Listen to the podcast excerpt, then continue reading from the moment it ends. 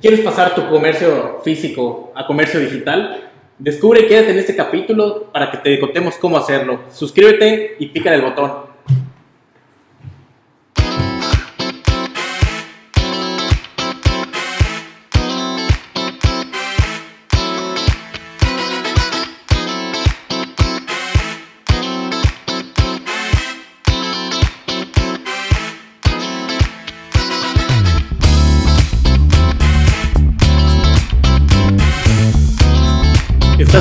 Especuleros, el podcast donde Ricardo Castillo y yo, Eduardo López, te contaremos el por qué, el quién, sobre estafas, organizaciones millonarias y las grandes fortunas del mercado. Especuladores que compran bien esperando que su valor aumente. Pero si además de esto innovas y rompe las reglas del juego, nosotros te llamamos Especulero.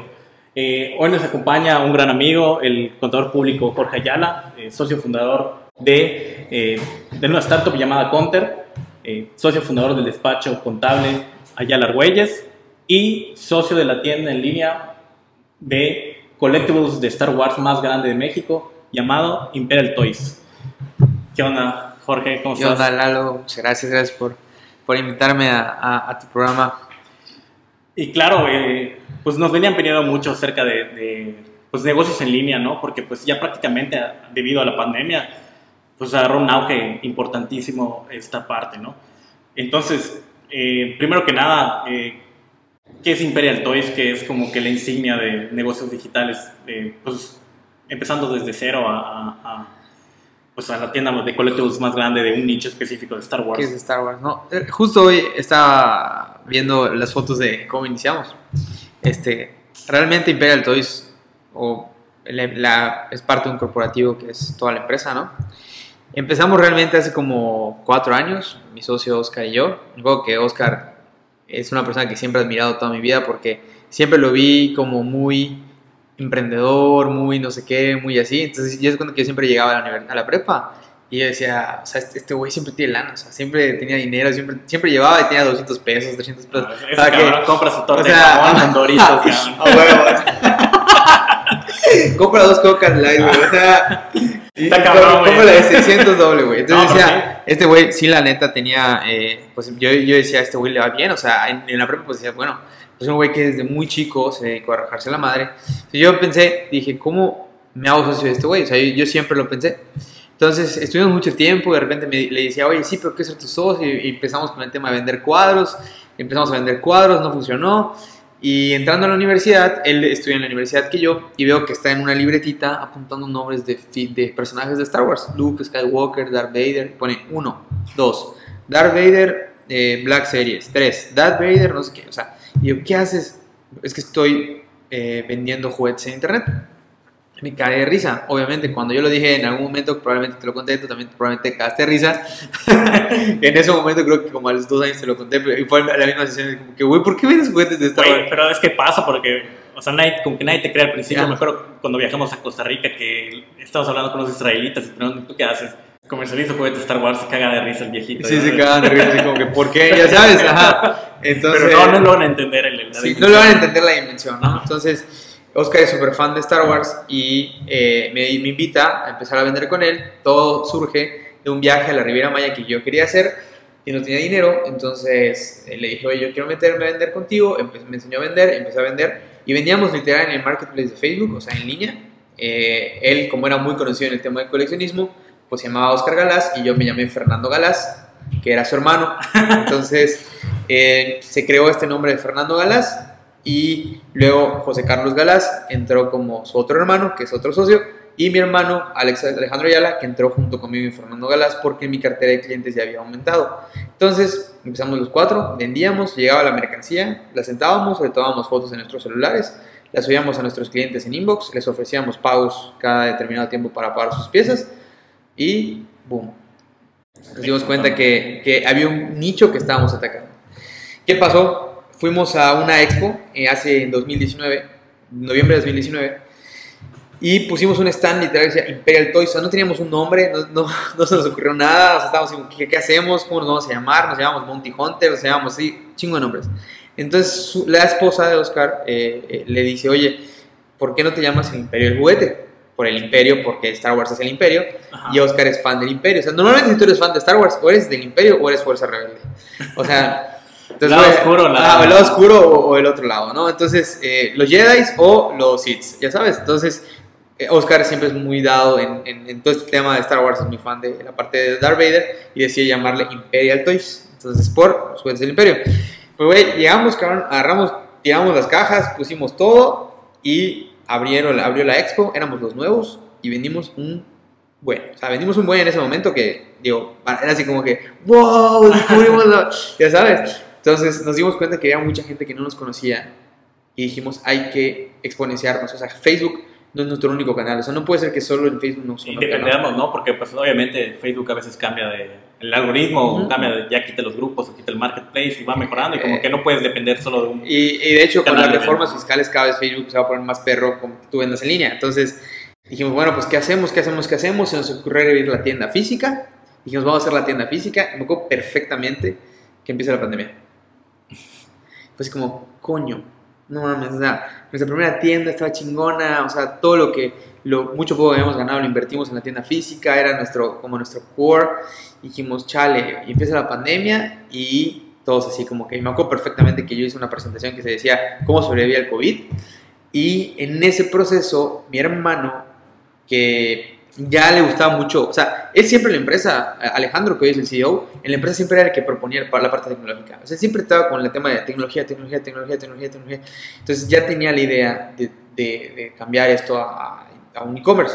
Entonces me acuerdo perfectamente que el 4 de mayo, que es el día de Star Wars, hicimos, una, hicimos un evento en Facebook. O sea, hicimos un evento que eran eh, sesiones en línea, ventas en vivo, un chingo de cosas, y vendimos igual bien. Entonces dijimos, ok, nuestra venta en el lugar físico fue igual a un día vendiendo en línea con el menor de los costos.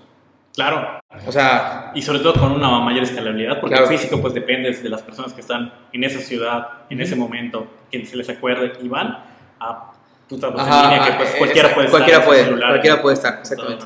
Entonces, pues hay que empezar. Se nos ocurrió la idea. Mi socio Oscar dijo: Vamos a empezar a vender juguetes nuevos, preventas, cosas que no llegan a México. Ese es nuestro nicho, a eso le vamos a apostar. Mi hermano dijo: Me encargo del e-commerce y empezó el e-commerce. Y, háblanos de esa preventa, porque la preventa es un juego financiero también, que También, de hecho, es de eso se trata ese podcast, ¿por qué hacen las preventas? O sea, ok, ¿qué pasa? O sea, haz de cuenta que tú realmente estás especulando en una pieza.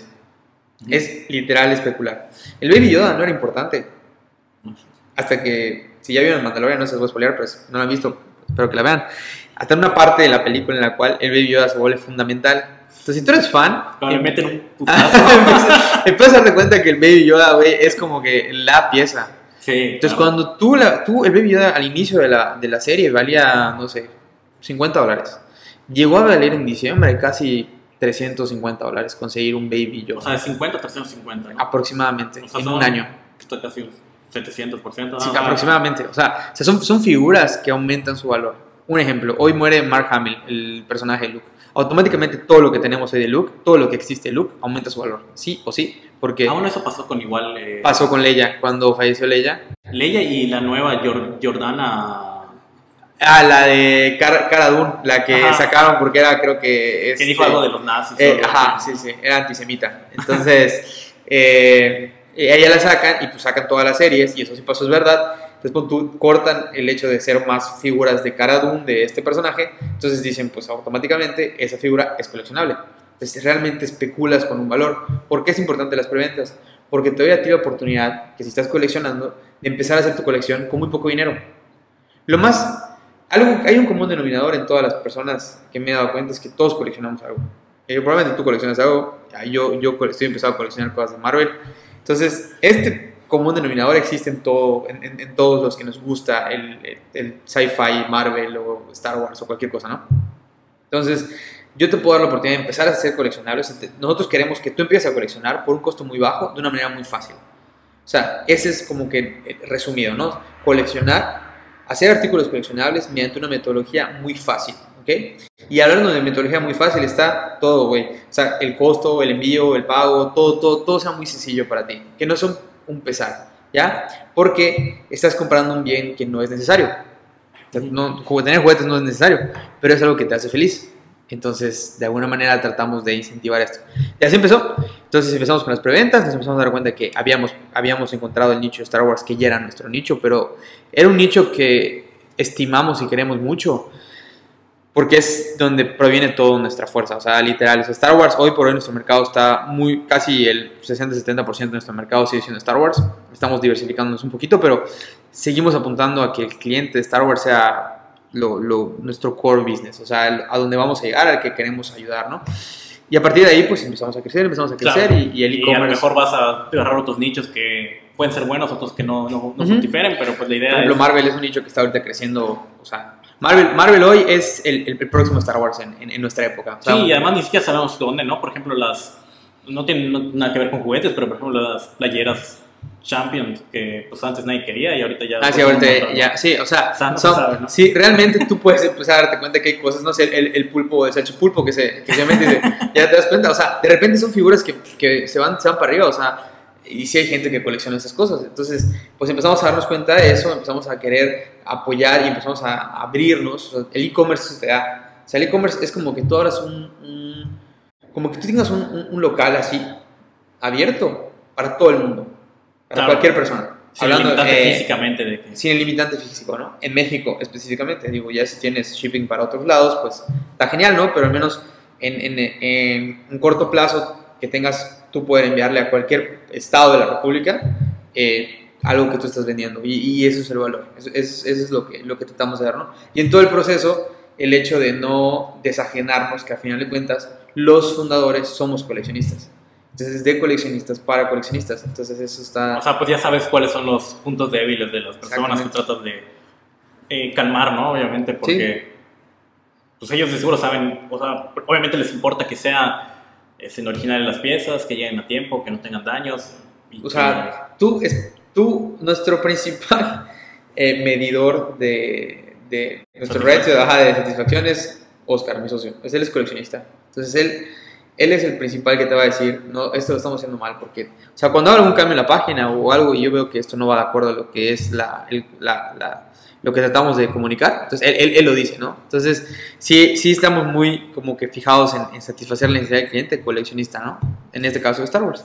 Y digo, eh, para, este, para el público emprendedor que todavía, bueno, que quiere ser emprendedor y que todavía no ha podido, ¿cómo pueden identificar el nicho para poder empezar? Porque obviamente, y eso me topa mucho con muchas personas, ¿no? Quiero empezar un negocio, ¿qué quieres hacer? No sé, vende material de construcción, o sea, pero, o sea, ¿cómo vas a competir contra las grandes este, claro. empresas que obviamente tienen precios más bajos y tú posiblemente no vayas a poder, uh -huh. este, pues, competir eh, con estas grandes corporaciones? ¿Cómo puedes escoger ese nicho que, pues, prácticamente, pues, las grandes corporaciones no les interese tanto este, en vender, pero, para, pero sí haya un público dispuesto a comprar ese producto y a buen costo, ¿no? Buen precio, ¿no? Haz de cuenta que voy a partir de lo mismo, de que todos coleccionamos algo. Yo, yo creo que, aparte de que todos coleccionamos algo, a todos nos gusta mucho algo. ¿no? O sea, a, mi, a, mi, a mi novia le gusta mucho el tema del skincare y todo esto. Este, a mi hermano le gusta mucho estas cadenitas para los Apple Watch o, o las cosas Kicks. Entonces, si a ti te gusta algo, probablemente lo puedas vender. Eso es lo principal. Si hay algo que a ti te guste y te apasione y que tú quieras comprar, véndelo. Empezando desde ahí. ¿no? Entonces, no quieras hacer algo porque todos están diciendo eh, que ahí es donde empiezas a especular, donde empiezas a que no, pues vamos a meterle todos a... Descubrimos que las cartas es lo de hoy, las cartas sí, de Pokémon. Claro. Puta, vamos a vender cartas de Pokémon. Pero no te gusta Pokémon, cabrón, nunca has visto una sola serie de Pokémon. En el caso mío de Star Wars, a mí me gustaba mucho vender. Y descubrí que me gustaba vender Star Wars. Okay. Más, me gustaba más vender Star Wars que ver Star Wars. O sea, date cuenta, o sea, me, a mí me gustaba, me apasionaba mucho el hecho de ¿Cómo te convenzo a ti de que esta pieza que te voy a mostrar tiene una historia? Aunque está jodida, pero es de 1983, tiene no sé qué, nada, nada, o sea... O sea, ya sabes toda la historia de que conlleva el personaje. Exactamente. La, o sea, exactamente. la producción, que puta esa producción, se explotó la fábrica de China y ya dejaron de producir. Huevo, o sea, es eso. Entonces, te vas dando cuenta que de alguna u otra manera, o sea, a ti te va gustando algo. Entonces, si tú quieres empezar a empezar a vender algo en línea, cualquier cosa, calzones, lo que tú quieras, no importa lo que sea, siempre y cuando eso que tú vayas a vender es algo que tú comprarías. Si sigues esa premisa, probablemente encuentres a 100 personas que piensan como tú. Y es un buen mercado, es un buen nicho. Está bien para empezar. No tienes que abrirte más. Haz esos, a esas 100 personas o esos 100 que vas a iniciar, dales el mejor eh, valor posible en todos tus servicios o en todo tu producto y eso va a catapultar el hecho que tú vayas creciendo en el tema del e-commerce, ¿no? Pero creo que lo principal es eso, ¿no? Es buscar algo que a ti te guste y que tú te gustaría vender, ¿no? Y que No- pertenezca a una comunidad en sí, ¿no? Exactamente. Que puedas, este, Y muchas veces que tú perteneces a esa comunidad te ayuda, ¿no? O sea, últimamente he visto que mucha gente empezó a vender Funkos, ¿no? Nosotros no, no estamos tanto metidos en el mercado de Funko, lo, lo estamos haciendo ahorita, de hecho, pero eh, un poquito más especializado. Entonces, yo digo, estos que venden Funkos, tú dices, ¿pero por qué venden Funkos? ¿Sabes por qué venden Funkos? Venden Funkos porque quieren ganar dinero para comprar otros Funkos. Ah, ok, ok. ¿Ya me expliqué? Entonces se matan vendiendo sus pinches Funkos que ya tienen repetidos para ganar dinero y comprar los exclusivos. Entonces están haciendo un e-commerce de alguna u otra manera o un pequeño marketplace porque muchos ni tienen página, pero están vendiendo algo que ellos les apasiona o les gusta. Entonces, si esta premisa es, está muy clara, tú probablemente podrías vender lo que tú quieras, siempre y cuando sea algo que a ti te guste y te apasione. Porque la labor de venta inicial, al menos en el principio del e-commerce, es de, me gustó, así como este, ¿qué onda, neni? ¿Cuánto? O sea, puta, o sea, tienes que mandarle mensaje, explicarle No, esto, sí. lo otro, o sea, es, es mucho el offline todavía para Sí, que... de hecho es lo que te quería eh, preguntar, pues obviamente cuando estás empezando, eh, pues yo creo que la parte más fácil es en el marketplace de, de Facebook, ¿no? Sí, es lo mejor. O sea, ¿qué recomendaciones tienes para esas personas que pases de Neni a, a tienda física, ¿no? O sea, danos los pasos, los insights para poder, o sea, primero, ¿cómo es la mejor opción para de marketplace? Luego nos vamos por, eh, pues no sé, ya página web o Claro. Shopify, pum, pum, pum. Lo primero que puedes hacer es, es- hay una metodología muy buena que se llama Lean Startup, ¿no? Que, que te dice, o sea, nosotros estamos acostumbrados, cada vez que te digo a ti la palabra negocio, asumes que es un chingo de dinero y que es imposible que lo puedas pagar porque es un chingo de lana de inversión. Mentira. Puedes empezar con un nicho, o sea, muy chico, ¿no? Y puedes empezar con una página de Facebook. Puedes comprar siete cosas de las que quieres vender y empezar a hacer el tema del marketplace.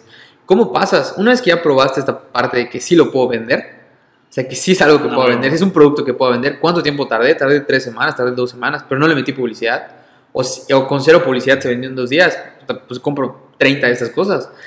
Pasando eso, creo que todo tiene que ver mucho con la marca, con la comunicación de la marca. O sea, en cuestión, ahí ya entran temas de marketing, yo creo, en cuestión de- del contenido, de cómo habla, de... de- de- los títulos eh, que le pongas a los exactamente, productos, claro. el contenido que subas en tu página. Si tú subes una foto y en la foto pone precio y tú pones, sí, claro, eh, a ese teléfono, ¿dónde? O sea, o no respondes la foto, o te mandan un inbox y no respondes. O sea, ahí, ahí, ahí estás pidiendo formalidad. O sea, entendiendo que estás empezando, ¿no? Porque la idea es que en el e-commerce esto se va a exponenciar a 10x, 100x más y tienes que empezar con lo que puedes aguantar, ¿no? Ya pasando de eso, ya lo probaste, dijiste, ok, va perfecto, está bonito. O sea, Facebook no hay muchas cosas que puedas hacer. De hecho, el otro día estaba investigando que Facebook probablemente quiere hacer sus propias páginas dentro de... O sea, si ya vas a vender, tener tu propia página dentro de Facebook, ¿no? Ah, o sea, como el dominio de facebook.com slash... Exactamente. Pero el Toys para que ya esté dentro de, de la página. O sea, algo estaría muy chingón. Eh, pero bueno, si ya está, al menos todo el core de tu página, bueno, una parte de afuera, que se vea bien, ¿no? O sea, que se vea limpia, que se vea, que parezca que es algo que llevas haciendo un chingo de tiempo, ¿no? Te puedes apoyar de cursos, o sea, si tienes el tiempo, Platzi y Creana tienen muchos cursos para iniciar con el tema de- del marketplace de venta digital. O pues contratar a alguna empresa de marketing que te pueda Sí, claro, pero pues suponiendo que es una, una neni, de que no tenga mucho dinero, pero pues ya vio que, no sé, vendió este, zapatillas para cierto tipo de nicho, ¿no? En específico. Después de que ya comprueba en el marketplace que sí ya tiene, este, pues jale, o sea, que se venda, que ya puede pagarse, digamos que un sueldo ella, y luego ya poder pagar el sueldo de, no sé, una administradora o, o, o- o lo demás, ¿qué viene después, no? O sea, porque obviamente la idea de las demás personas es tener una página web que suena Claro. complicada, o sea, una puta, no sé, un güey ruso haciendo una página Ajá, web, no, no, no. que es Que- complicadísimo, que de ¿no? hecho es lo más sencillo del mundo hoy por hoy. O sea, Claro, Tú hoy, o sea, hoy hay varias empresas que se dedicaron, que son marketplace de e-commerce. O sea, haz de cuenta, eh, muchas empresas digitales, está WooCommerce, está, creo que está Shopify, eh, hay como Salesforce, hay como dos, tres, cuatro más, muy buenas, que lo que hacen es, yo te rento un espacio, o sea, yo te rento un espacio digital y esta es tu tienda. Y yo te doy un tema, o sea, yo te vendo el tema, te vendo el mosaico, te vendo eso. Lo único que tienes que hacer es llenarlo de gráficos, llenar tus productos y parece que lo hizo un desarrollador que le pagaste no sé cuántos miles de pesos. ¿Por qué? Porque es muy fácil. Estamos hablando de que son empresas que no necesitan código, o sea, código de, de- de- para algún algoritmo en específico o para alguna cuestión o para algo así, ¿no? Entonces, cuando saltas a Shopify o a estas empresas, realmente no es tan complejo. ¿Ok? O sea, en resumidas cuentas, digamos que te entregan una plantilla como Sí. de, no sé, un PowerPoint que te dicen, bueno, aquí va el título, aquí va una imagen, aquí va una gráfica, aquí va el artículo y aquí va la explicación del artículo que estás vendiendo, ¿no? Tú vas llenando los Y si le quieres poner- está, ¿no? los, las experiencias de usuario dentro, ¿no? ¿Qué quiero poner en el chat aquí? Todo eso, Shopify o WooCommerce, pues, tienen integraciones con otras apps. Y vas bajando las apps y nada más las vas descargando y vas aumentando. O sea, sí te recomiendo que tengas al menos el de Customer Service bueno, un CRM para el tema de tus clientes. O sea, o sea vamos a hablar de que... Customer si- Service es que te dejen los datos y lo puedas almacenar. Y, Que, que si te dejan algún ticket de alguna cosa que pasó, algún envío atrasado, alguna, puedas responder y saber y darle seguimiento a eso. Ok. ¿ok? Entonces eso, hay varias muy buenas también, Zendesk y algunas otras, pero, o sea, no es algo tan complejo. Realmente ya todo está integrado. O sea, puede hacer campañas de mailing ya integradas con Shopify. O sea, realmente no es tan, tan complicado. ¿Qué es lo complicado? El tiempo. claro. O sea, tienes que dedicarle tiempo a aprender, a aprender a manejar un e-commerce, a entender las nuevas tendencias de e-commerce que creo que se están presentando. Nosotros, por ejemplo, nos fijamos mucho en lo que están haciendo en Estados Unidos eh, y, estamos a un poquito años luz en, en ciertas cuestiones. Por ejemplo, ahí ya llegas y desde que entras a la página ya su inteligencia artificial te dice, no, no, no, ya este güey ya vino, ya sabemos que le gustan las camisas por todo lo que el research que ha hecho, entonces directamente te aparece, la página en sí no es una camisa de fondo, pero a ti te va a aparecer una camisa porque ya sabemos que oh, vas a querer comprar la camisa. Entonces, de alguna u otra manera, este, sí está evolucionando mucho. Entonces, tienes que tener mucho tiempo para aprender, mucho tiempo para, para, para iterarlo, para probarlo. Y por ahí es donde creo que está la cuestión. Pero así el hecho de montar una página después de que ya estás de Facebook a Instagram, Ajá, es que creo que ajá, lo dijiste para asustar un poco. Pero o sea, eh, por ejemplo, hacer el, el de Shopify es algo sencillo y de hecho igual este, voy a poner una playlist aquí de cómo crear una página web eh, de un influencer que es bastante bueno. que, Ujú. O sea, ahí aprendí y se puede hacer una página web Sí, sin ningún tema de, de código, ¿no? O Sí, sea, no, no, no, no necesitas código actualmente. Que lo que necesitas obviamente es tiempo, pero pues realmente creo que cualquier persona con nivel básico de educación, ni siquiera estoy hablando de preparatoria, o sea, no de necesitas ni siquiera estar en un school degree o algo así, o sea, Nada. nada, güey. O sea, se puede, se puede empezar y bueno, ya suponiendo que ya probaste, primero en Facebook, dice que jaló, en Shopify, dice que jaló, porque obviamente Shopify tiene este, en ciertos- cuestiones. de cuestiones de comisiones que prácticamente, ¿cuánto más o menos son las fees que te manejan? O sea, Shopify te cobra creo que el 5% de la comisión total de tus ventas, aprox, dependiendo, no, no recuerdo bien, y te cobra un fee mensual. Digo, realmente creo que depende del Shopify que quieras contratar, ahí hasta Plus, hasta como el más normal, pero pues va, va dependiendo de eso, ¿no? Eh, digo, WooCommerce también está por ahí, tienes que tener también entendido que vas a tener pasarelas de pago que te van a cobrar una comisión también, que es como un 5% aprox. Este, y el mensual, pon tú que es un... Es como un 10, 12, como un Por- ajá, 12% global. que vas perdiendo, más Claro. impuestos. Pero bueno, lo, lo, lo tienen que ver como, como una validación más, pero ya en una escala más Claro, grande sí. que Shopify. Y digo, digo, bueno, suponiendo que ya también jaló en Shopify, ahora que sigue que ya es hacer la página web. Ya ¿no? es hacer una página web a, a la medida, ¿no? Con código. Pero no es tan fácil, ¿sabes? Mira, yo, yo, yo pienso esto. Si tú vas a emigrar ya de algo tan bueno como Shopify a algo ya tuyo, tiene que ser mínimo igual que lo que tienes en Shopify, ¿no? Claro. que es O muy sea- bueno, es muy bueno. Te da analítica, te da data, o sea, puedes sacar muchas cosas muy buenas, ¿no? Los, las métricas que te da Shopify son muy buenas, entonces puedes estar, y ellos te van evolucionando un poquito a Shopify Plus y, y- y te van dando más cosas, o te puedes meter a WooCommerce, que también es muy buena, este, pero te sorprenderías la cantidad de empresas muy grandes en México, estoy hablando de Náutica, estoy hablando de Nike, o sea, que no tienen su propia página, que están montadas en páginas. Ah, no mames. Entonces, eh, tú dices, ¿por qué? Porque parte de lo que te dice, si tú quieres una... una le dice muchos libros, quieres exponerte y hacer escala, el tema de tecnología te va a costar mucho. Te tienes que entender que le vas a invertir y que y mucha gente no está dispuesta a eso, ¿ya? En el caso de Imperial Toys, sí estamos dispuestos a eso. ¿Por qué? Porque nuestra idea es algo muy tecnológico. O sea, lo que queremos desarrollar es un producto de tecnología muy bueno, que pueda, que pueda dar muy buen valor, ¿no? Que, que podamos hacer algo muy, muy bueno, ¿no? Entonces, todavía estamos como que en ese proceso. De hecho, ahorita es más o menos en donde está la empresa, como en esa etapa de crecimiento. Pero Shopify es una buena herramienta con la que puedes estar mucho tiempo, ¿no? Eh, ¿Qué otra cosa, otro consejo te daría, no? Es importante saber si el producto que vas a vender es en stock, las fotos. O sea, es vital que la foto que vayas a tomar sea una foto muy buena. O sea, de una buena resolución, de una buena, una buena gama. Contrata un diseñador. Ahí en Fiverr. eh, Ah, hay- sí. hay buenos diseñadores y Fiverr debes creo que, bueno, no sé qué. Si, sí, Fiverr es una, es una página como, como decirle el Uber de los subcontratos.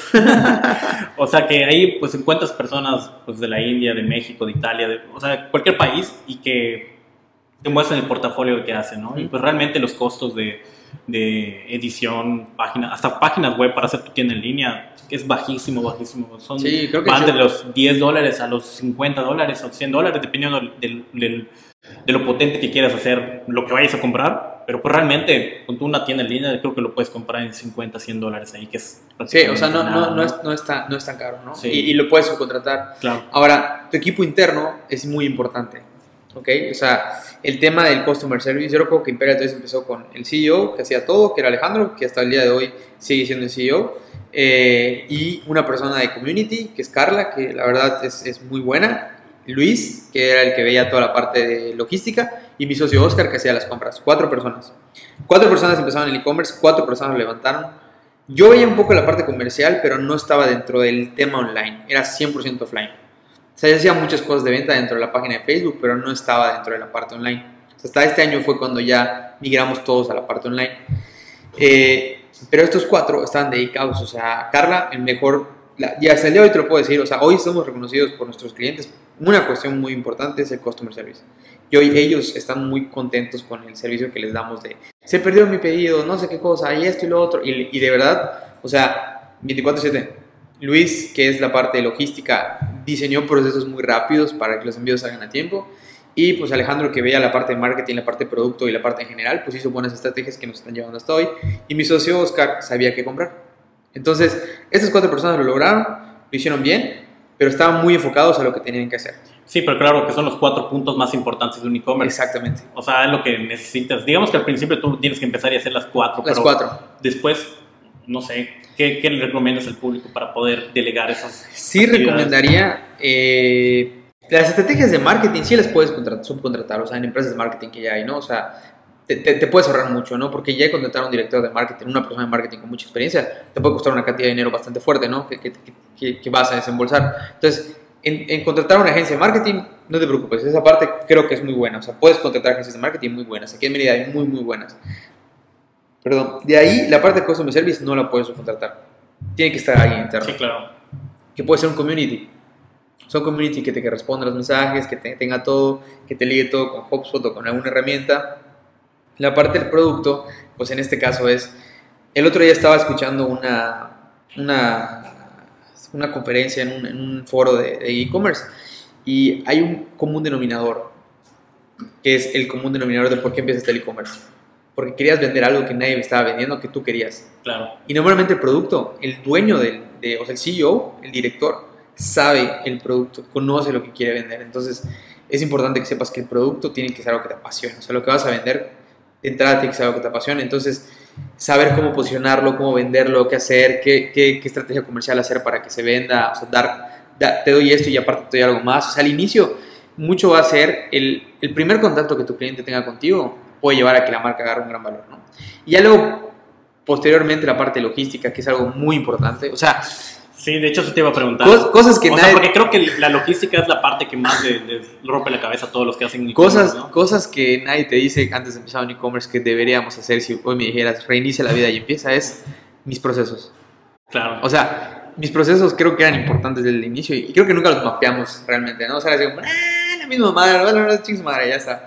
Entonces, hoy los procesos son parte vital, o sea, es, es el core de, de que la empresa siga girando. Entonces, tener una persona, un ingeniero logístico o alguien que te pueda ayudar dentro del proceso del e-commerce, en todo el proceso, a mapearlo, a ver que se cumplan los, los KPIs, todas estas cosas, puede ayudar, ¿no? Estamos hablando de que allá tenés a tres, dos personas, ¿no? Tú como director, que puede ser la de director, no sé qué, nada, nada, que este mismo de la operación puede ver la administración, las finanzas, los pagos, las facturas y todo este rollo. Y yo creo que con estos tres podrías empezar muy bien, al menos unos unos meses mientras va creciendo, ¿no? Y conforme va creciendo la operación te demanda más, un departamento interno que te haga, la, te haga los paquetes y así. Yo tengo una amiga, es, no voy a decir el nombre por respeto de, de, la, de la marca, pero la marca se dedica a vender maquillaje. Ajá. Y ella empezó conmigo el e-commerce. Me acuerdo que cuando eh, yo la conocí porque la vemos en el, en, el, en el despacho. Y cuando empezamos a hablar de esto, yo recuerdo que él decía, y tú haces todo. Güey, hasta el día de hoy, es una chingona, cabrón. Hasta el día de hoy, Diego es una chingona y es una rotura de madre, ¿no? Pero hasta el día de hoy, ella hace sus estrategias de marketing, sus productos, sus envíos, los envíos en media, porque ella da las vueltas en los envíos. A veces es un nivel que trae de multitasking muy cabrón. Pero está cabrón, Pero, puedes es- crecer, claro. Claro, o sea, ahí te, O sea, te sí, limit- sí, pues, claro, pero- claro, pero- vas creciendo, pero la expansión es de- depende, ¿no? O sea, y eso está bien también. A veces tal vez quieras expandirte, o sea, vaya escalonado, o, o ir de 0 a 100, ¿no? Que, Sí, a lo que voy, es o sea, algo- ¿cómo podría, o sea, por qué esa persona, porque oja- ojalá nos estén escuchando eh, emprendedores que están en el negocio digital y le estén costando esa parte de desprenderse de Sí, no, delegar, que- ¿cómo qué recomendaciones tienes para eso? Pues te digo, o sea, puedes delegar bien si tienes bien tus procesos. O sea, imagínate delegar algo que nunca esté escrito. O sea, es como yo te diga hoy que tú llegues y que me diga, oye, tú vas a ver la página, así funciona Shopify. Ahí te lo encargo porque yo me tengo que chingar todos estos pendientes, ¿no? Pues lo vas a hacer a tu manera, ya sabes. Sí, claro. Y ya chingó, te vas, va a ir a persona B y lo va a hacer a su manera. Y, va a ir- y lo va a hacer a su manera. O sea, es importante que desde el inicio, si vas a decir, todos los envíos se van a lanzar con este sticker y así, bueno, ya está. Así no lo vas a cambiar un año. O sea, tener bien definidos estos procesos al inicio de tu e-commerce es vital para, Claro. para poder escalar. Y, y otra cosa que nos preguntan un chingo, obviamente es como que les da mucho miedo eh, empezar porque por la cuestión de los envíos, ¿no? Llegas a DHL o Estafeta y dices, oye, ¿cuánto me cuesta enviar ese libro? Vamos a suponer que vas a enviar libros tallados en una letra cirílica, o sea, no sé, un nicho así súper extraño, ¿no? Dices, bueno, No, huevo. No, güey, ayer, ayer, ayer, ayer, 300. vi- ayer vi una tienda, cabrón, que vendía flores para estanques. Y que decía, ¿qué pedo, cabrón? Y venden un verbo. Sí, güey, o sea, es que hay nicho para todo, pero Ajá. bueno, suponiendo que ya encontraste el nicho, ya comenzaste a ver en Marketplace, pero como que ya quieres migrar y ves los envíos que te... O sea, porque Marketplace es tu ciudad, obviamente, Ajá. pero ya cuando quieres migrar en cuestiones de envíos, no sé, te cuesta un envío de 300 pesos para un paquete que no pesa casi nada, pues prácticamente, ¿qué tienes que vender para que de verdad sea redituable, no? Ahí es donde entra la parte financiera que tienes que entender también. O sea, ya que empezaste, ya llegaste a un punto en el que ya viste, estás, estás viendo, estás viendo liquidez. No vamos a hablar de utilidades, liquidez. O sea, está, está generando liquidez. El negocio está entrando dinero y saliendo dinero, ¿no? Entonces, creo que es importante definir. De entrada, el tema de envíos. Hay hoy por hoy muchas empresas que se dedican a outsourcear el tema del envío, ¿no? Que no son DHL y no son estas, estos monstruos. Envía.com es una, creo que es la única que conozco. Hay más en México, no tengo la oportunidad de conocer otras, pero hemos trabajado bien con Envía.com. Y ellos lo que hacen es que se conectan a tu página de Shopify y ellos te generan las guías de envío y tú nada más pegas la guía y prácticamente tú, tú lo haces. O ¿no? sea, básicamente lo que ellos hacen es con, no sé, tienen un acuerdo con, con FedEx. con de- DHL, pero de un un millón de millón, guías, de cabrón, guías o sea- que ya lo compran y a ti te venden una pequeña porción. Es Y obviamente pues no te va a costar lo que le cuesta a un cliente retail que va y, oye, envíame esto, ¿no? Ujú. O sea, prácticamente son la mitad del costo de lo que te cuesta. Sí, te puede costar, te puede costar, te puedes ahorrar un 30 35% del costo. Sí. Fácil, fácil, fácil, fácil. Y eso ya te ayuda a poder este, vender mejores cosas, ¿no? Y la idea que comercialmente tú puedas, y no sé si te has fijado, que es algo que hacen casi todos los e-commerce, que es un común, es a partir de 600 el envío es gratuito. ¿Por qué? Porque nos conviene a los dos. Te conviene a ti que yo solo te haga un envío y, y que me den la guía. Yo ya sé que a partir de ahí el envío ya no me cuesta. O sea, el envío ya es, el envío ya es parte de mi costo, ya, ya estoy generando utilidades, ¿no? Entonces es, bueno, es una buena práctica el hecho de que tú puedas a partir de cierta forma ya dar envíos gratuitos, ¿no? Y claro, ahí salen las promociones de 3x2 o... Sí, y vas testeando, güey. O sea, vas testeando a ver qué te funciona. O sea, creo que es de las cosas igual que son importantes. Eh, al inicio de tu e-commerce tienes la oportunidad de que con tu primer nicho puedas testear lo que va a hacer cuando tú ya tengas mil pedidos al mes, ¿no? O sea, pues, si, si esto te está funcionando con 100, asume que con, probablemente con 200 o 300 te puede funcionar. Cosas muy, muy pendejas vas a decir, pero que funcionan. Que desde que le pongas al, al- al tema envío incluido, le pongas más envío, te chingó las ventas. Envío incluido, puta, sube un chingo. Sí, claro, es, O sea, es mental nada Eh, más. eh, exactamente, pero yo creo que eso lo hace Amazon, ¿no? De que- Sí, Amazon lo hace un chingo, cabrón. O sea, juega un chingo con tu mente. O sea, de que. Y, y no, y hay unas que mientras estás comprando te dicen, te quedan 50 pesos para tu envío gratis. Tu puta madre, la verga. A ver. Rápido hace un vergo, cabrón. Juegan con el chingo de FOMO de que. Ah, sí, no, claro, de de que que- ya, ya a acabar la promoción. y Sí, güey, o sea, ya me, ya, me, ya, me, ya me lo, o sea, no te cuesta nada, ¿no? O sea, te, te meten la rieta con la propina y con la, no sé cuánta cosa, pero el envío no te va a costar. O sea, entonces ese tipo de cosas te puedes dar la oportunidad de ir testeando, ¿no? Eh, e ir, ir viendo qué sigue, ¿no? Entonces, te digo, a partir de ahí, y ya que tú tengas un tem- cierto tema de liquidez, vamos a hacer de cuenta que llevas un año operando tu e-commerce y estás en esta etapa, es buen momento para que hagas una pausa y digas cómo me he ido financieramente. ¿Y a dónde quiero ir financieramente? Y ahí es donde entra el lado que casi ningún emprendedor tiene ningún negocio, que es un tema de planeación financiera, ¿ya? Que es algo importante. ¿Por qué? Porque te vas poniendo, si tus métricas financieras, si, tú- si tú tienes que vender 100, entonces tu métrica comercial son 150.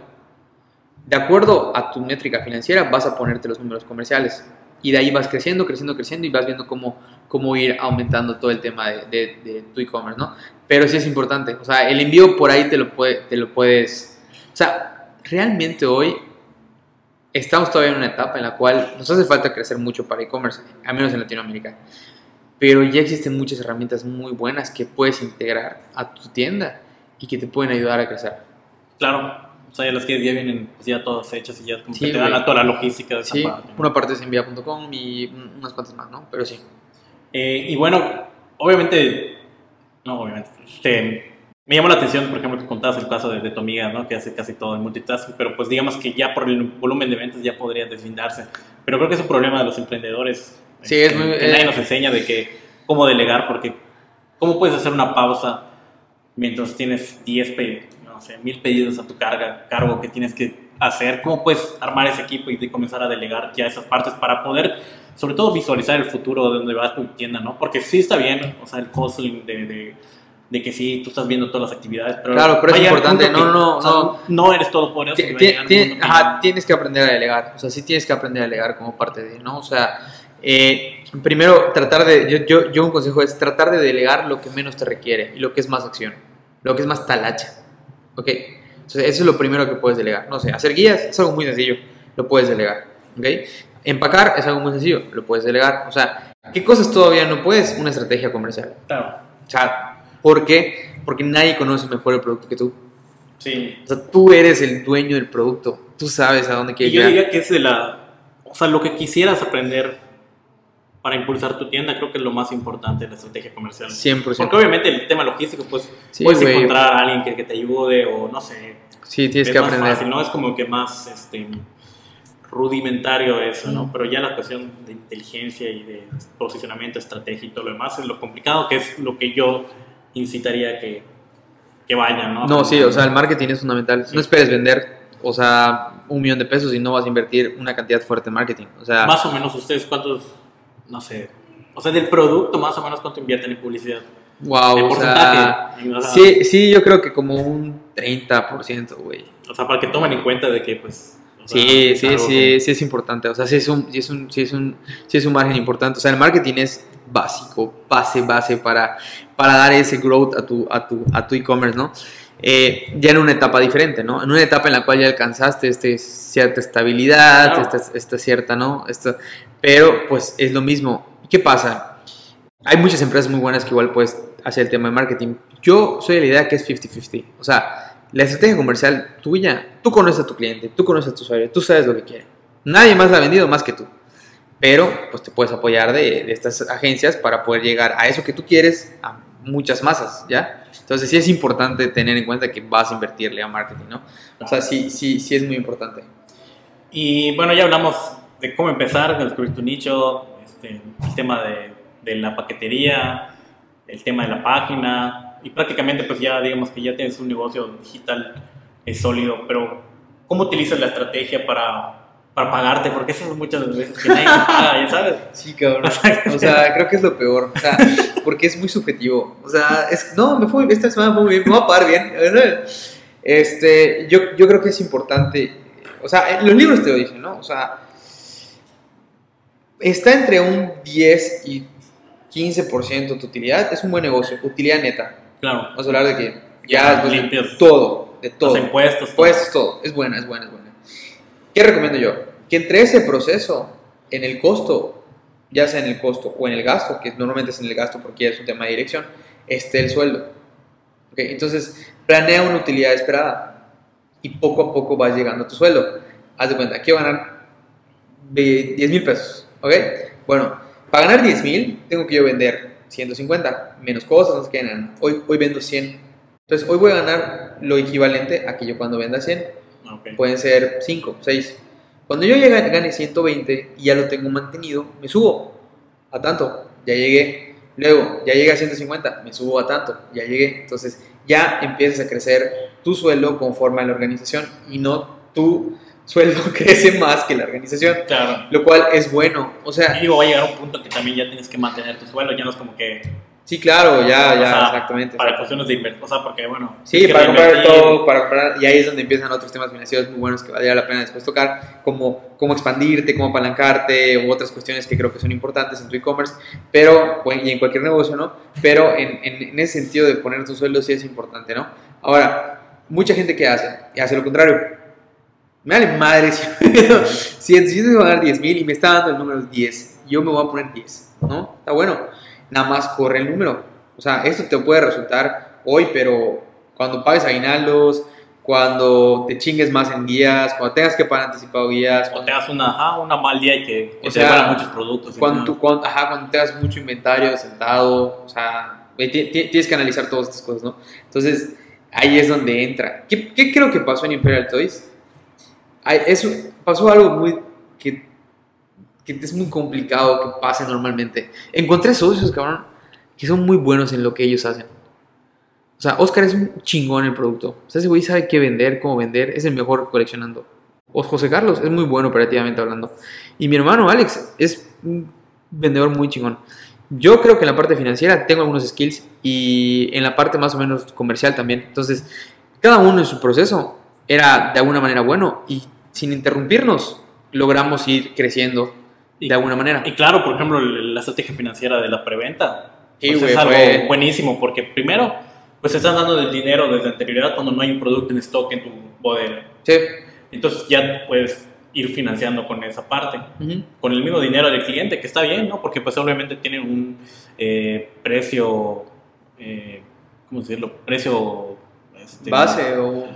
Ajá, tiene, tiene un premio por, por, por comprar Ah, antes, claro, que no, sí. no le va a costar más cuando compre. Claro, no, porque esa pieza que estás comprando en preventa y eso es lo que no, no consideras. Estás comprando a precio de preventa. Claro, si el día de mañana se muere la pieza que compraste, va a valer la siguiente oleada de la siguiente preventa, va a valer tres veces más. Entonces a lo que voy que es beneficio para tanto el comprador como Claro, para, para el vendedor, ¿no? Porque pues es- tú pues, ya te estás financiando con dinero del cliente y pues ya puedes traer el producto. Tal vez no tanto financiando, sino que estoy tratando de afianzar que sí voy a tener esa pieza a ese costo. O sea, es como, es, es como un mercado de valores. O sea, hoy sale a tanto el, el- el- y yo lo compro a este. Ajá, compras una opción. Eh, exactamente. Imagínate que es así, ¿ya? O sea, yo, yo, yo me lo están vendiendo a este precio. Entonces yo ya puedo comprarlo y yo hago como que el founding para poder pagarlo, ¿sí? Sin ganar absolutamente nada. Para poder tener eso y yo poder brindártelo a ti al mismo precio. No te lo voy a subir porque estamos comprándolo a un precio que ya no los estimaron. El día de mañana va a subir y sí pasa. Pasa un chingo con el Mandalorian, cabrón. Me acuerdo perfectamente. O sea, salió el, el sable, un sable negro bien chingón. Yo me acuerdo que cuando salió estaba en tal, tanto y ahorita ya está tres veces más. Entonces, sí es importante como que igual eso, o sea, nosotros aun- con esto sí lo que logramos es prometerte un- a un costo que es, es bueno, ¿ya? A un, a un precio de venta que es bueno. Y pasando a temas no tan... O sea, que se deben de tocar, pero nadie quiere hablar, ¿no? el tema de impuestos, ¿cómo, cómo... Verga. O sea, digo, en resumidas cuentas, porque no vamos a hacer una clase de, de No, de no, eso. mira, Pero ¿qué recomendaciones? O sea, no sé, si Digo, aquí- despacho, aquí- despacho, güey, para que nos aquí, aquí en China es importante que sepas que a lo que te quieras dedicar, e-commerce o no, eh, el tema del IVA es, es algo que no debes contabilizar. O sea, si vale 100, 116 vale. O sea, sácalo a vender 116, ¿no? Eso es lo primero. Lo segundo es, todo depende del régimen como empieces, ¿no? Es, eso está interesante porque tú puedes empezar en un régimen muy pequeño, preferente, para poner tu tienda y te aguanta 2 millones de ingresos, de pesos en ingresos en un año. Entonces puedes, puedes aguantar eso. Ya pasando eso, pues ya ves te constituyes o, o Claro, o sea, lo cosa. primero es empezar como riff, que digamos Exactamente. que- por testear, porque sería como algo Es lo más fácil. exagerado, hacer Es lo más fácil. social para, para pasar lo que estás todavía empezando. Sí, no, no, no, es lo más fácil. O sea, acuérdate, estamos emprendiendo. Queremos lo más fácil, sencillo y que sea menos costoso. menos costoso. Un, un, un riff es muy sencillo, lo puedes dar de alta ya. De hecho, o sea, eh, llevar la contabilidad de riff no es tan compleja en el Sí, sentido de... sería llevar con riff y con este, plataformas tecnológicas. Exactamente, dependiendo si estás en Marketplace o no. Si vendes solo en Shopify, no estás en impuestos digitales. Ah, ok, no sabía eso. Ah, Eso es suena interesante. importante. Si vendes en un marketplace como Amazon, Mercado Libre, Airbnb, Ah, Rappi y todas estas que están en- Son en- plataformas. Son plataformas. ¿Por qué? Porque son intermediarias en el proceso entre el cliente y tú y yo. Shopify no es intermediario. Shopify te está rentando este local y es tu pedo. Claro. Si me fallaste con el envío y si no me cobraste la Sí, chingada. o el sea, nombre va a salir a, sí, a no, Imperial no, Toys, no, no va a no, salir a De hecho, el Shopify. dominio Luis Imperial Toys. O sea, tú no ves que dice Shopify. Ah, ok. Ok, entonces Shopify de alguna manera no entra en el esquema de plataformas digitales. Esto fue un tema cuando empezó porque Shopify nunca habló de nada. Esto fue casi, casi 6, 7 meses después. Ya como que se llegó, a- se esclareció. Pero al principio muchos se cambiaron de régimen por esto y fue algo que fue natural porque pues la ley te está indiciando. O sea, no, pues eh, así es, ¿no? Pero mientras estábamos estudiando el tema, pues ya al final nos dimos cuenta que pues ya ahorita para los que, están en este régimen, que siguen siendo RIF y que quieren empezar con e-commerce, pueden empezar con Shopify sin ningún problema. Entonces está excelente porque pues prácticamente no hay ningún eh, problema difícil para poder sortear en cuestiones de impuestos. Que, ah, que, porque en plataformas digitales no voy a tocar ese tema, pero bueno, hay muchas cosas engorrosas que tienes que hacer. ¿no? Sí, claro, Subir tu muchas. DIOT y no sé qué, comprobaciones comprobaciones, comprobaciones. De- ajá. Pero bueno, Ajá, digo, es un tema de otro, es otro tema, pero bueno, al menos no hay eso, ¿no? Lo que quiero que en el RIF prácticamente nada más me presentas tus ingresos, presentas tus egresos y lo que te dé Sí, es claro, lo que va a salir tu ISR, y- que además tiene condonaciones. Tiene las condonaciones y, y todo depende de dónde estás. Si estás en, en- en la ciudad, en el estado de Mérida, que es donde estamos, sí pagas un impuesto estatal, pero si estás en otros estados, depende del. En Campeche no pagan impuestos estatales, por ejemplo. Es una belleza vivir en Campeche. este, entonces, te digo, es eso. O sea, es lo que tienes que contemplar, ¿no? Pero eh, un esquema fiscal importante desde el inicio, saber cuánto vale tu costo, saber si tu proveedor, esto es importantísimo, importante, si tu proveedor te puede facturar. Claro. Puta, o sea, si tu proveedor no te puede facturar, ahí ya perdiste algo. Un 16%. Ya perdiste un 16%. Porque prácticamente el IVA ya se lo, te lo está No, y el cobrando. ISR, güey, porque aparte no hay costo. Ujú. Fiscalmente no hay costo. Sí, ¿cómo lo declaras? ¿Cómo, sí, de- eso es no. ¿Cómo lo compruebas? O sea, es ingreso puro. O sea, ahí sí toman las cartas en asunto. Eh, voy a dejar de todos modos, del- o sea, independiente en qué lugar del, del país estén, eh, pues la- el despacho allá Argüelles puede asesorarlos. en- Sí, sin en problema, su- sin problema. en su contabilidad para que sea algo más fácil. Y, y es mi recomendación, o sea, vean con un despacho, porque es real que pueden aprender. De hecho, es bueno que aprendan para utilizar sus estrategias para otras cosas, pero al menos si van empezando, pues la verdad es una carga que, pues, Que todo lo que ya evitar. dijimos, ¿no? De marketing, qué, Y, envíos, apa- no y aparte, y aparte aparte- quieres ser puta tu contabilidad, no, está cabrón. O sea, digo, todavía no hemos llegado en que, y espero que próximamente Counter logre hacer eso, ¿no? O sea, que es la idea, que, que, que sea algo muy sencillo, pero pues mientras llegamos a ese punto, eh, sí es algo que debes contemplar entre tus costos, ¿no? Y entre tus gastos. La parte fiscal, pues, pues haz de cuenta que la parte contable, ¿no? Y bueno, creo que ya tocamos casi todos los puntos para que puedan tener su negocio desde pequeño, mediano y ya eh, exponenciarlo a, algo más grande. No sé si quieres algo que comentar o algo. No, o sea, yo creo que, creo que es importante desde un inicio plantearte una visión muy completa de lo que quieres lograr con lo que vas a vender. Ya, o sea, eh, si lo ves como algo lucrativo y planeas ganar dinero es bueno, pero tal vez tu e-commerce nunca pueda crecer al, al- a la par que tú quieres que crezca porque vas a siempre buscar el beneficio a, a corto plazo, ¿no? Eh, si buscas realmente causar un impacto con lo que tú estás vendiendo porque es una buena idea y es un buen producto, pues tal vez tendrías que entender que es algo que te va a costar un poco más en cuestiones tal vez tú como iniciador o como fundador, eh, pero que conforme va pasando el tiempo es, es, es bueno. O sea, yo, yo hago llamadas cada viernes con mis clientes, o sea, yo agarro seis clientes y les hablo, porque ahorita que yo estoy checando como que la parte de producto, hago mucho research de cómo está la experiencia del usuario, ¿sí? Güey, no te miento, cada vez que hablo con ellos, cabrón, me pongo muy feliz, güey, porque digo, no mames, o sea, no sabía, o sea, les hablas un sábado a las 3 de la tarde, pero como dice que es Imperial Toys, ¿qué onda, Master? O sea, ya sabes, o sea, es, es, eso, es esa comunidad que vas creando que está chingón. Entonces, de alguna u otra manera, eso es algo también importante. O sea, ¿cuál es el objeto? Si tu objeto es ganar dinero así, es una buena opción el e-commerce, pero tienes que entender que no vas a ser Sí, prácticamente es como una gasolinera que da igual, vas, llegas, tienes tu tanque te vas. No hay diferencia entre una y otra, ¿no? Pero pues si le das esa, esa experiencia de comunidad a tus clientes, que pues ya prácticamente pues hasta se vuelven una amistad, Sí, güey. que es, las relaciones es algo muy importante para que te vuelvan a seguir comprando, pero no en el sentido lucrativo, sino de, de, de verdad ayudar, ¿no? Claro. Eh, y ya para cerrar, me gustaría saber tu historia como emprendedor, porque digo, yo sé tu historia, soy tu, soy tu cuate, ¿no? Desde hace varios años, pero pues, Yeah. o sea, estaría bueno que lo cuentes para que se animen a emprender Porque ajá, lo impresionante es que pues tú prácticamente empezaste ya sin nada, ¿no? O sea, Sí, cabrón, peso. cero. Literal cero. Menos, Cero, menos, menos, sin ve- apellido. menos 20. viviendo en, en el Cautepec de Mérida.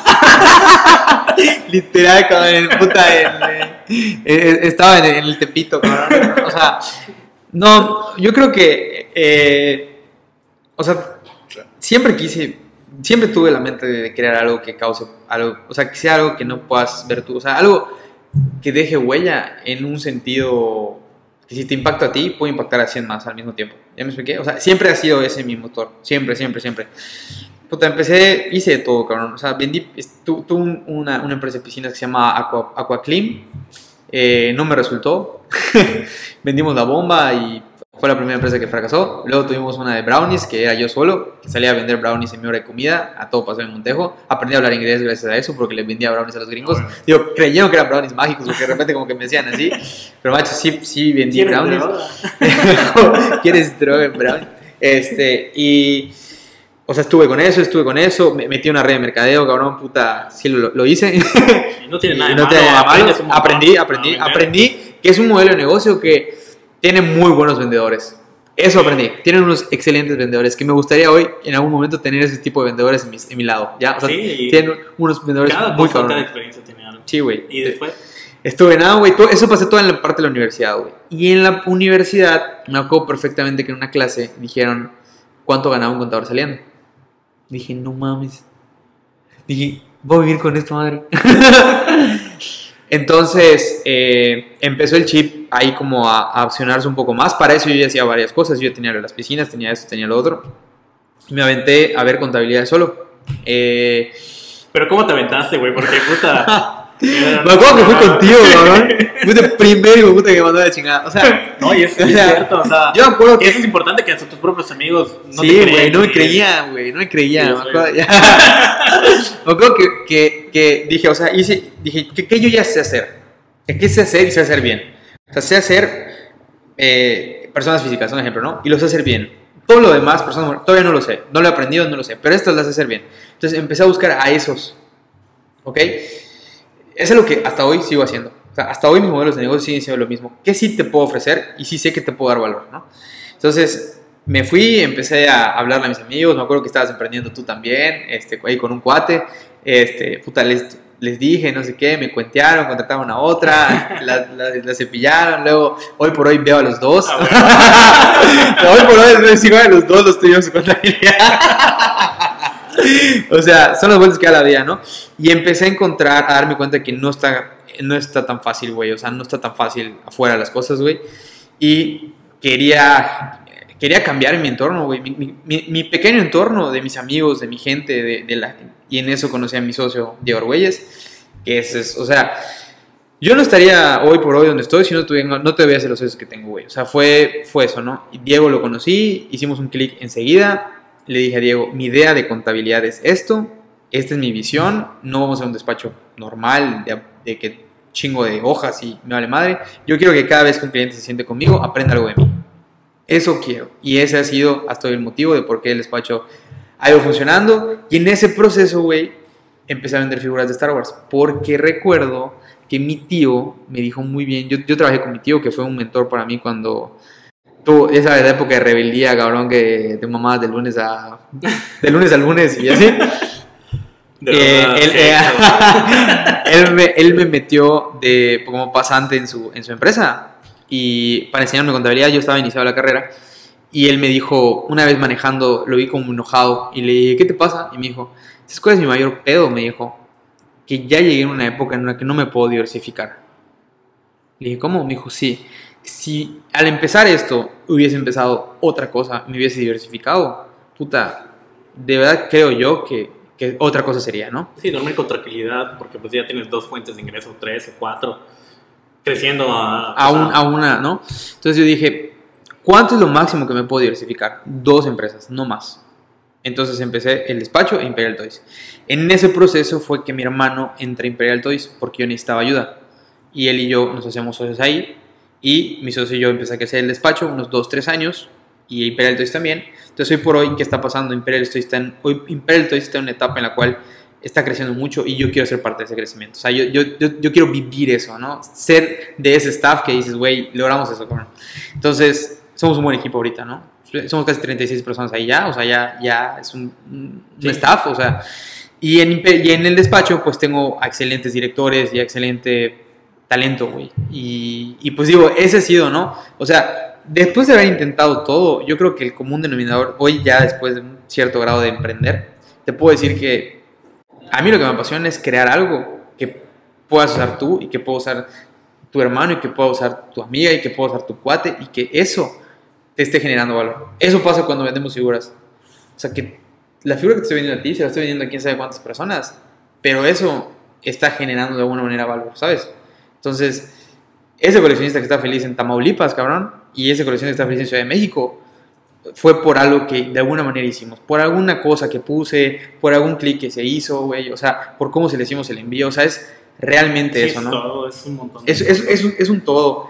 Y ese ha sido mi motivante para no dejar de aprender. Yo creo que, que, o sea, digo, a veces veo historias de gente que deja de emprender. Ayer vi la película de Steve Jobs y dije, puta, qué chingón por ese cabrón que en algún momento dejó de hacer nada, pero ya era multimillonario a sus 27 años. Ah, sí, pero, pero- además es un estilo de vida. O sea, porque Sí, güey.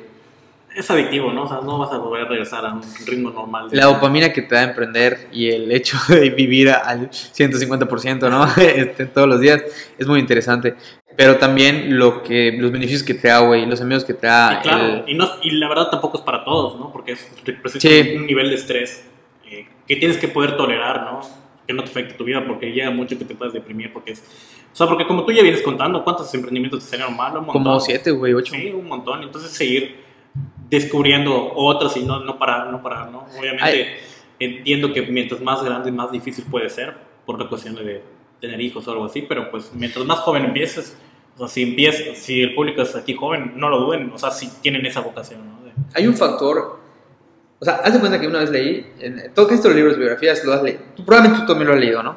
Que te dicen, o sea, tú puedes ser muy bueno, muy inteligente, muy crack, cabrón, pero si Steve Jobs no hubiese vivido junto a Wozniak, nunca hubiese pasado a Apple. Sí, definitivamente. Hay un factor que no depende de ti. Y ese factor, universo, Dios, eh, Shabbat, lo que tú quieras, cabrón. Cagada. Ah, huevo, lo que era cagada, la. Suerte, güey, lo que tú quieras decirle a esa madre. Ese factor es también algo que he notado en mi vida que ha sido parte de. O sea, como el hecho de que mis socios sean los socios que hoy tengo, que los inversionistas que hoy tenemos sean los inversionistas que tenemos, que en donde, o sea, o sea, mi, mi, novia, güey, o sea, mi novia es hoy un, fuerte, para mí, este, en, mi sentido de emprendedor, es una estructura muy fuerte y que ella sea así, o sea, es, es vital, güey, o sea, realmente sí, tú vas haciendo muchas cosas y el universo, Dios, va, la cagada te va mostrando, te va aligerando algunas, ¿no? Pero todo, todo mucho parte de la intención, todo mucho parte de- del por qué lo estás haciendo, ¿ya sabes?